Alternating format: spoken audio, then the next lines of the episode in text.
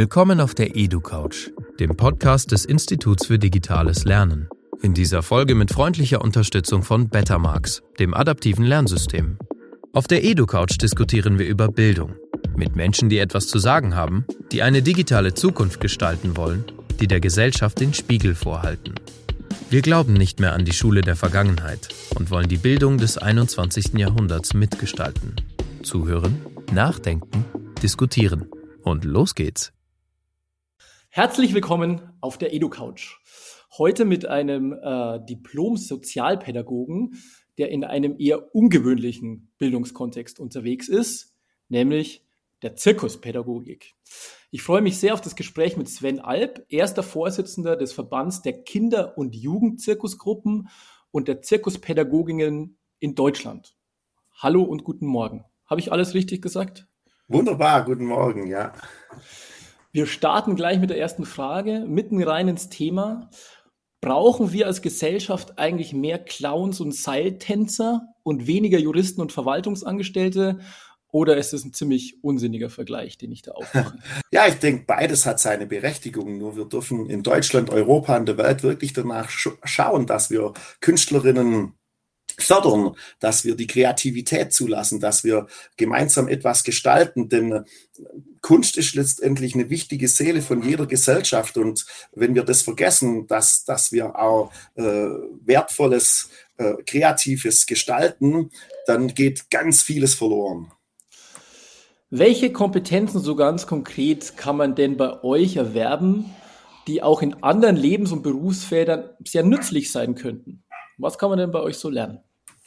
Ja, ich denke auf jeden Fall, dass man hinkommt zum kreativen Gestaltungsprozess. Das ist eine ganz wichtige Kompetenz, dass man wirklich versteht, wow, äh, da steckt was in mir und das, was um mich herum passiert, das kann ich letztendlich in mir verarbeiten und dann in der Kunst wiedergeben. Aber auch das Miteinander, also dass ich wirklich erstmal gucke, mich selber zu finden und zu erfinden, aber auch dann wirklich, wow, wie kann ich das miteinander mit anderen machen? Also hohe soziale Kompetenzen, äh, Austauschprozesse, äh, Kreativprozesse, äh, miteinander. Und für mich das Allerwichtigste, voneinander und miteinander zu lernen. Jeder hat seine Fähigkeiten und es ist nicht so, äh, der eine ist besser wie der andere, sondern das ist eine hohe äh, ja, Wertigkeit, äh, Achtsamkeit des Miteinanders.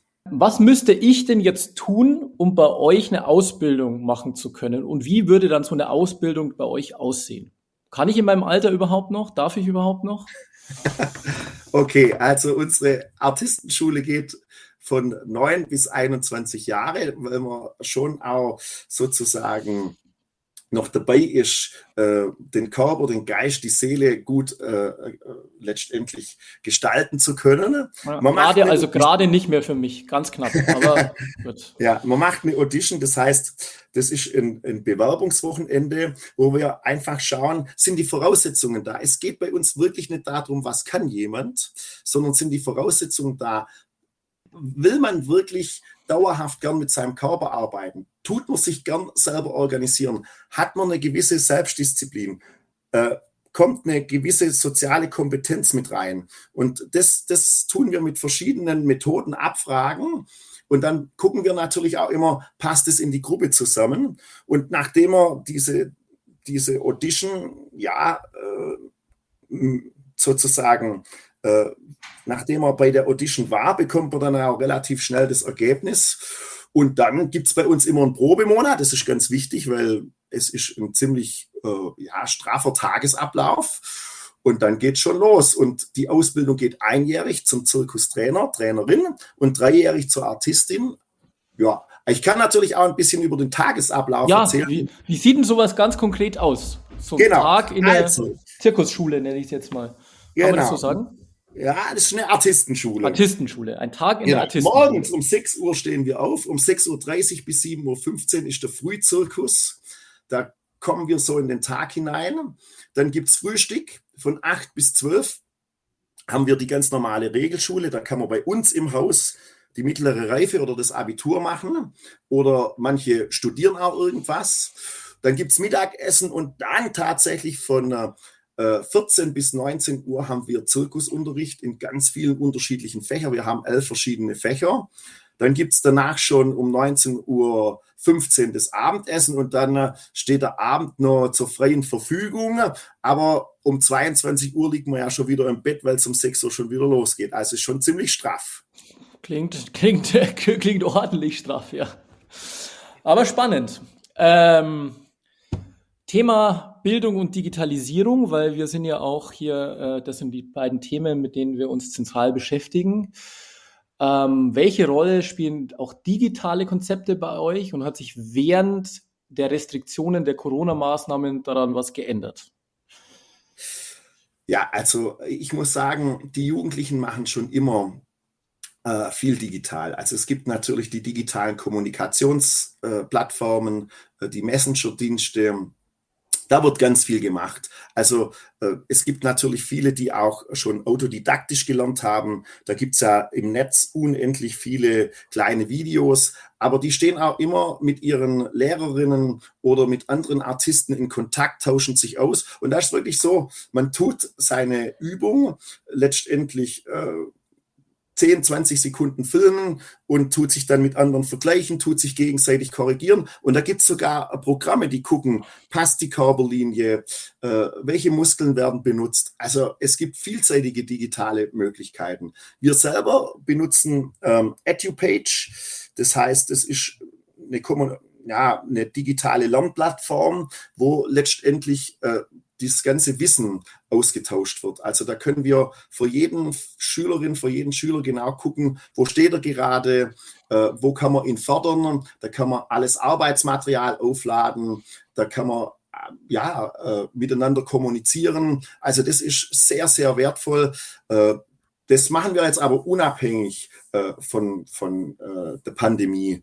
Ich denke, Digitalisierung war in dem Feld schon immer eine wichtige Sache, aber natürlich, was jetzt Realschule und Abitur anbelangt, machen wir immer mehr digital. Das heißt aber auch immer, äh, ich schaue immer sehr danach, dass sie einerseits äh, sozusagen ein digitales Lernen haben, aber dass sie auch ein Gruppenlernen haben, äh, dass man das immer wieder in einen guten Ausgleich bekommt. Äh, aber Artisten sind weltumspannend und werden sich und haben sich schon immer ausgetauscht. Das ist sehr spannend.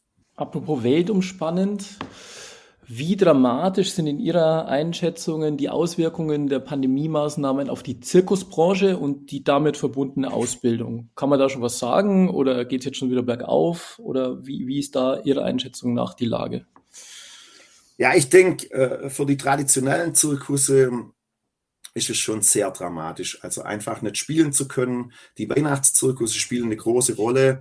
Die sind jetzt auch wirklich äh, an einem Ort stehen geblieben. Dafür haben wir ja das wunderbare Programm Neustart Kultur, wo wir einfach geguckt haben, äh, flächendeckend, dass jeder Zirkus äh, letztendlich Investitionen tätigen kann, um wieder optimal starten zu können, um alle Anordnungen, äh, Auflagen zu erfüllen. Wir haben jetzt wieder die großen Weihnachtsgeschichten und da ist natürlich die Frage 2G, 3G, wie geht man mit den äh, Besucherinnen um? Und natürlich äh, hat es letztendlich die Sache, dass enorm viel stehen geblieben ist. Aber man muss auch sagen, dass die Bundesregierung äh, wirklich sich auch um die Künstlerinnen kümmert und auch viele Programme auferlegt hat. Äh, auch für äh, Solo und Duo und Companies äh, gibt es bei den darstellenden Künsten Möglichkeiten unter Neustartkultur äh, letztendlich auch viele Creations zu machen. Also es sind viele neue Prozesse entstanden, viele neue Stücke und ich denke, wenn wir aus der Pandemie rauskommen, dann gibt es ein Feuerwerk von Zirkus und da freue ich mich unheimlich drauf. Also, na klar. Was ich sagen muss, für uns alle, nicht mehr reisen zu können, nicht auftreten zu können, äh, das ist ja wieder das Seelische. Das ist jetzt mal vom Finanziellen unabhängig. Das ist natürlich der Wahnsinn. Äh, das tut uns allen weh. Wir, wir sind normalerweise zu Hause, äh, überall in Europa, in verschiedenen Städten, treten auf, wir lieben das Publikum, wir brauchen das. Ja, gut, wir können Shows machen, okay, die können uns digital angucken, aber wir haben nicht den direkten Kontakt. Alles, was möglich war, auch im Sommer haben wir natürlich gemacht und äh, ich, ich habe immer einen schönen Spruch, wenn ich dann auf die Bühne gehe, sage ich so einen richtigen äh, schönen Spruch back on stage. Also äh, einfach zurück auf der Bühne zu sein und alle Artistinnen, Artisten, die ganzen Zirkusmenschen freuen sich, aber auch die traditionellen, dieses Gefühl Popcorn, äh, äh, äh Cola, Pommes verkaufen zu können, mit den Leuten sprechen zu können, dieser Geruch, äh, dieses ganze drumherum, diese Lichter, äh, dieses mit allen Sinnen wahrnehmen, das ist eben Zirkus. Und ich, ich glaube, wir haben uns jetzt dank Neustart Kultur auch alle gut auf den Neustart vorbereitet und wow, wir warten und hoffen und dann äh, legen wir los. Ja, dann hoffen wir mal, dass er kommt, der Neustart, weil so viel Enthusiasmus, wie ich bei Ihnen höre, da geht es dann aber richtig los, sage ich jetzt mal vorsichtig. Ähm, letzte Frage wie immer auf der Edu-Couch. Äh, auf welche Frage hätten Sie denn heute gerne geantwortet, die ich aber einfach gar nicht gestellt habe? Was ich ganz wichtig finde, die Frage, äh, wie wirkt denn äh, darstellende Künste hinein in die Gesellschaft? Und ich sag, nochmal eine wichtige Dinge, dass man total vergisst. Ich kann nur alle Eltern auffordern, aufrufen, ermuntern, ihre Kinder, Jugendlichen auch ein bisschen Künstler werden zu lassen, weil wir brauchen das in unserer Gesellschaft. Egal ob in der Automobilindustrie, egal ob in der IT-Branche, wir brauchen die kreativen Köpfe, wir brauchen die, die Menschen, die einfach anders denken, die von einer anderen Richtung rauskommen. Äh, wenn, wenn, wenn, wir, wenn wir alleine mal IT angucken, ähm, der, der Touchscreen und so weiter und so fort, das sind nicht Programmierer, das sind Kreativmenschen. Ja, die Maus, diese Maus, das sind Kreativmenschen gewesen. Mhm. Diese ganzen Ideen, auch was wir brauchen. Wir in Deutschland, es tut mir leid, wenn ich das jetzt mal so pauschalisiere, ist vielleicht auch ein bisschen diskriminierend gegenüber den Deutschen. Wir denken schon sehr, sehr technisch. Und wir dürfen wieder unsere Seele walten lassen. Wir dürfen wieder kreativ werden. Und ich glaube, dann können wir auch die Nachhaltigkeitsziele erreichen, die ja so unendlich wichtig sind. Und da freue ich mich drauf. Äh, ich bedanke mich äh, sehr für dieses äh, wirklich enthusiastische und sehr, sehr positive Gespräch. Da gehe ich gleich ganz anders motiviert in den Tag und bin wieder ein bisschen optimistischer an manchen Stellen, wenn es solche Leute wie Sie gibt. Vielen Dank fürs Gespräch.